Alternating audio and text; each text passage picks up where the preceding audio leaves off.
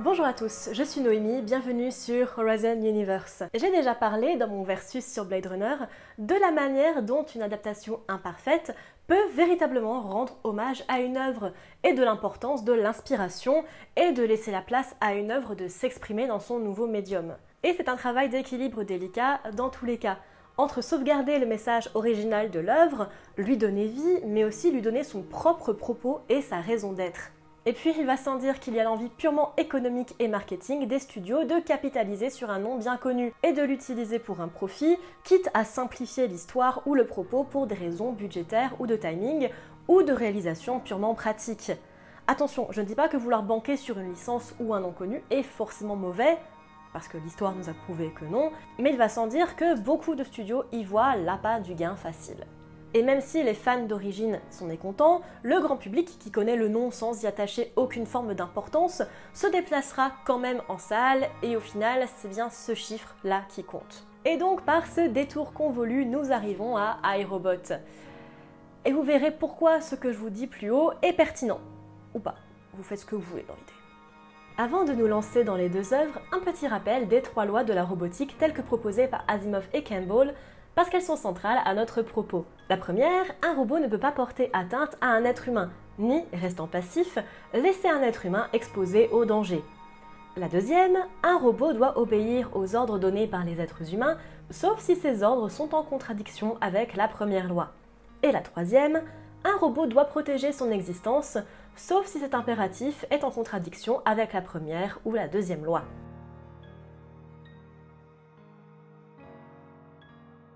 Le livre original, écrit par Asimov et publié pour la première fois en une seule fois en 1950, est en fait un recueil d'histoires, toutes plus ou moins connectées entre elles par leurs personnages. Un journaliste y interroge Suzanne Calvin, la mère de la robopsychologie, pour le compte de l'US Robots and Mechanical Men, souhaitant aborder un angle plus humain.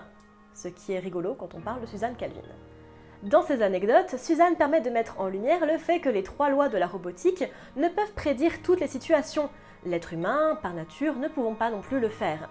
Les robots interprètent parfois ces lois de manière étrange, et tout le but des nouvelles est de comprendre leur raisonnement pour résoudre un quiproquo ou une situation plus ou moins dangereuse.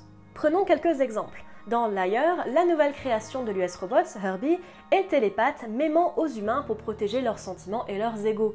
Dans Little Lost Robot, le Nestor prend littéralement l'ordre de son supérieur humain, Get Lost, va te perdre, et devient dangereusement indépendant, et trop sûr de lui, tentant même de tuer Suzanne Calvin. Dans Reason, Cutie fonde un culte pour l'ordinateur central de la station où il travaille, réfutant même l'existence de la Terre sur la base de la pensée cartésienne. Des histoires variées en intensité et en gravité qui ont toutes pour but de montrer que la robotique, si un outil qui peut aider l'humanité à se parfaire en s'occupant de tâches dangereuses, impossibles ou trop risquées pour les humains, peut aussi leur jouer des tours car infiniment complexe et détaillé. Réalisé par Alex Proyas et sorti en 2004, le film se passe dans un futur proche, en 2035, où les robots font partie de la vie de tous les jours un des fondateurs de l'US Robotics, Alfred Lanning, se suicide quelques jours avant la sortie d'un nouveau modèle. Dell Spooner, joué par Will Smith, décidément abonné aux adaptations un peu loose des et nouveaux personnages récurrents de cette chaîne avec Ridley Scott, est mis en charge de l'enquête. Mais ce brave Spooner est robotophobe, depuis un accident qui a conduit à son sauvetage à la place d'une fillette, et il ne croit pas au suicide de Lanning. Il se rend à l'USR où il rencontre Lawrence Robertson, le cofondateur, et une très jeune et pas du tout moche et antipathique Suzanne Calvin, qui lui montre Vicky, l'ordinateur central, euh, qui a mal vie. Ouch. Il trouve une sorte d'hologramme contenant l'âme de Lanning, qui ne lui apprend rien de plus, mais visiter son bureau renforce ses soupçons anti-robot. Sa vitre était blindée et un simple humain n'aurait pas pu la briser. Et en plus de ça, un robot, Sony, qui s'échappe mais qu'il rattrape, était présent sur les lieux du crime. L'enquête est close rapidement, les robots répondant aux trois lois, et donc les empêchant de faire du mal aux humains, et le meurtre n'étant possible qu'entre humains, apparemment. Mais Spooner, pas content, décide de continuer son investigation tout de même. Il manque se faire tuer en inspectant la maison de Lanning et dans sa voiture. Malgré le fait qu'on vive dans une société hyper technologique, personne n'a rien vu ni rien entendu, et le chef de Spooner lui prend sa plaque. Suzanne, étudiant Sony, découvre que Lanning lui avait donné le choix de ne pas obéir aux trois lois, et qu'il rêve, apparemment. Lawrence lui ordonne de le détruire, mais elle ne fait que le simuler. Spooner, qui a lu le scénario, comprend que Sony a tué Lanning à sa propre demande, ce qui était censé faire comprendre que Vicky est devenue dangereuse. Pour protéger les humains, celle-ci a décidé qu'elle devait les contrôler totalement, quitte à attaquer des individus pour la protection globale. Première loi Who?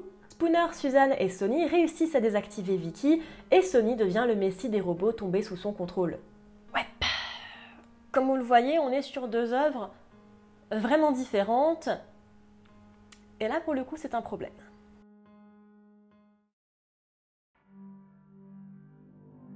Le non-respect des trois lois. Ce qui est apparent dans le film, c'est le manque de compréhension totale des trois lois établies par Asimov et Campbell. Oui, les trois lois sont constamment contournées dans le livre, mais toujours de manière intelligente et qui n'enfreint pas directement les lois. Tout le principe des nouvelles est de comprendre l'interprétation que les robots en font et comment passer outre le problème évident de communication et le gap qui sépare l'intelligence humaine et l'intelligence robotique. Ici, les trois lois, et surtout la première, on s'en bat les steaks comme on peut le voir dans les multiples mises en danger de Spooner, et des robots eux-mêmes, qui, je le rappelle, ne sont pas faits pour être des kamikazes partant en mission suicide comme c'est présenté ici. Leur donner une forme d'intelligence de ruche sous Vicky est aussi contraire au principe même des trois lois, qui doivent être prises de manière individuelle pour chaque robot. Oui, un ordinateur central est utilisé dans certaines histoires, mais il donne des coordonnées, des directives, pas des ordres directs qui supplantent les individualités des robots. J'ai l'impression qu'ils ont utilisé la nouvelle The Evitable Conflict, où une quatrième loi, ou loi zéro, est discutée, et où le bien de l'humanité passe avant celui d'un individu. Mais clairement, ça n'a pas été utilisé correctement, ni compris ici, et franchement dommageable pour la compréhension de l'œuvre d'Asimov dans son ensemble. C'est d'autant plus dommageable que le film mentionne les lois fréquemment et que c'est franchement utilisé par-dessus la jambe quand ça les arrange. Il n'y a rien de la subtilité et de l'intelligence du récit de base, des personnages ou des situations ici, juste du gros bourrinage et du les maths c'est magique, qui n'a vraiment rien à voir avec l'histoire de base. Alors, je vous vois venir, Asimov lui-même a discuté de l'échec de ses propres lois. La première ne marche pas à cause de l'ambiguïté du langage utilisé et des trop nombreux paramètres rentrant en compte pour la rendre valide, et la deuxième pour son côté non éthique, demandant à une forme d'intelligence de rester esclave. Si le film avait exploré ses propos plus en détail, pourquoi pas? Très bien même mais ce n'est pas le cas. Ça commence vaguement à le faire avec le dilemme du robot dans l'accident de Spooner, mais ça n'est jamais adressé ensuite plus avant. Le message. Là où le bas blesse le plus, c'est dans le message de l'œuvre. Asimov n'a jamais été anti-technologie, encore moins dans un degré pareil. Si les robots pouvaient présenter un danger dans ces histoires, c'était toujours de manière très encadrée, dans des avant-postes scientifiques loin des civils, au sein de l'US Robots, mais jamais massivement à ce point-là. Asimov, et on le peut voir dans ses interviews, était quelqu'un qui croyait farouchement en la science et en l'avenir de la robotique. Et ces histoires n'avaient pas pour but de nous avertir contre les robots, mais bien des problèmes de communication possibles entre deux intelligences si différentes. Et en plus de ça, Asimov a écrit sur une super intelligence prenant l'humanité sous son aile dans le livre, avec la nouvelle évidence qui n'est pas exposée comme une mauvaise chose, même complètement le contraire. Asimov a toujours présenté les robots comme largement inoffensifs, victimes de leur programmation et faisant face à des préjugés sur leur nature, alors que le film prend le chemin complètement inverse, ostensiblement accepté, mais dangereux. Les personnages. Bon, je pense que j'ai été claire, seuls deux personnages ont été réutilisés ici. Lanning, effectivement cofondateur de l'US Robots et participant à certaines nouvelles, mais pas du tout mort, et Suzanne Calvin. Enfin, une version très bâtarde de Suzanne, parce qu'elle n'a rien à voir avec celle du livre. Dans le livre, son propos est qu'elle a dédié sa vie à l'étude des robots et de leur psychologie, et qu'elle est devenue une paria même auprès de ses collègues, qui se moquent ouvertement de son manque paradoxal d'humanité apparente. C'est une femme âgée, aigrie, mais intelligente et rationnelle, et mine de rien, respectée dans sa profession. Ici, bah, c'est une petite nana sans rien de spécial qui n'a pas grand chose à dire. Juste appelée comme ça pour rappeler que, quand même, on est une adaptation. Pour le reste des personnages, bon, Will Smith se débrouille comme d'habitude, rien de spécial dans son personnage de flic bourru, au final, bah, les autres sont soit totalement des caricatures de ce qu'ils sont censés représenter, soit dans le background et on en a vraiment rien à faire. Alors, je ne vais pas vous mentir, les personnages d'Asimov ne volent pas haut, et on ne sait rien d'eux, ou presque, mis à part leur profession et affinité avec les robots. Mais au moins, ils avaient des conversations un peu techniques et des allers-retours sympas à suivre, avec de l'humour et du sarcasme. Oui, l'écriture d'Asimov est assez sèche en règle générale, et j'en parle dans mes vidéos sur Fondation. Mais là, c'est le degré au-dessus. Parce que dans le film, on reste vraiment dans le deadpan tout le long, et ça rend vraiment les personnages inintéressants. Là où, par exemple, les échanges et les pics entre Donovan et Powell les rendaient vraiment attachants. Le format. Oui, je sais, on passe d'un livre à un film, lol, mais le format de l'histoire impacte, je pense, grandement son développement et l'utilisation des lois. Dans le livre, la multiplicité des nouvelles permet de faire un tour d'horizon des challenges et problèmes posés par les lois et les robots. Avec un film, on est par nature limité dans l'approche. J'aurais plus vu une série à la Black Mirror, pourquoi pas, avec un épisode dédié à un problème, ou même, vous savez quoi, une série semi-réaliste à la The Office, où le journaliste suit et interroge les différents personnages et leur demande de lui parler de leur quotidien. Je déplore, comme souvent, le manque d'originalité et de prise de risque dans la mise en image de l'œuvre et au final la banalité du produit fini, qui ne devient qu'un énième film hollywoodien alarmiste sur les technologies et les IA, sans vraiment rien ajouter sur le sujet, au contraire. Ouais, je viens de me rendre compte qu'il n'y a que 4 points, mais je pense que j'ai fait le tour déjà.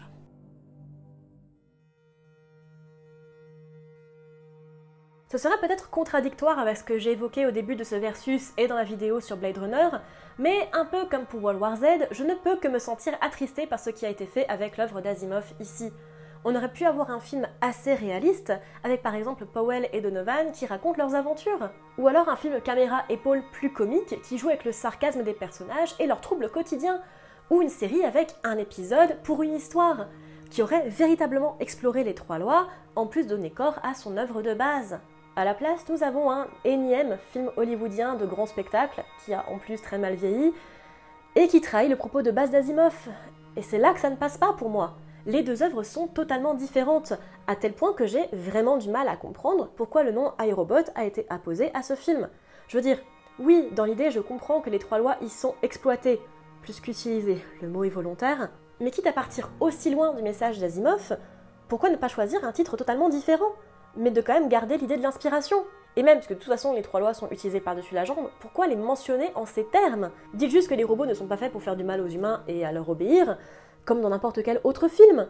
Parce qu'à ce niveau, utiliser l'héritage d'Asimov pour de nombreux placements de produits un peu mal branlés, et pour en plus aller cracher sur son message de base, c'est franchement triste. Et bien sûr, marketing, économie, tout ce que vous voulez. Mais à un moment donné, ça ne le justifie pas. En soi, le film n'est pas si mauvais, il se laisse regarder en lendemain de cuite si on n'y fait pas trop attention, ce qui est certainement le but du studio dans tous les cas. Ok, le CGI a mal vieilli, c'est un peu le risque du métier, et ok, l'histoire est banale au possible et n'apporte rien au genre, à la science-fiction ou au cinéma.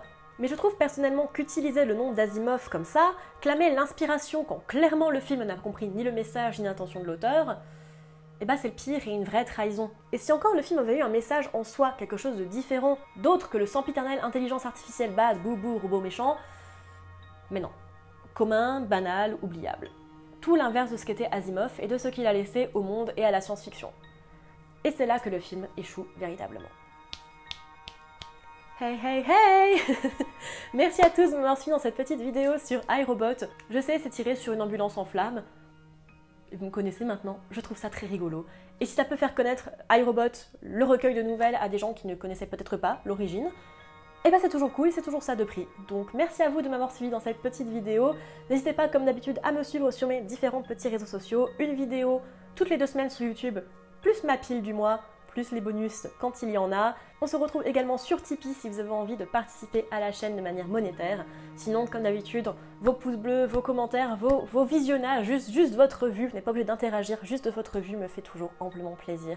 Merci à vous et on se dit à bientôt dans l'univers.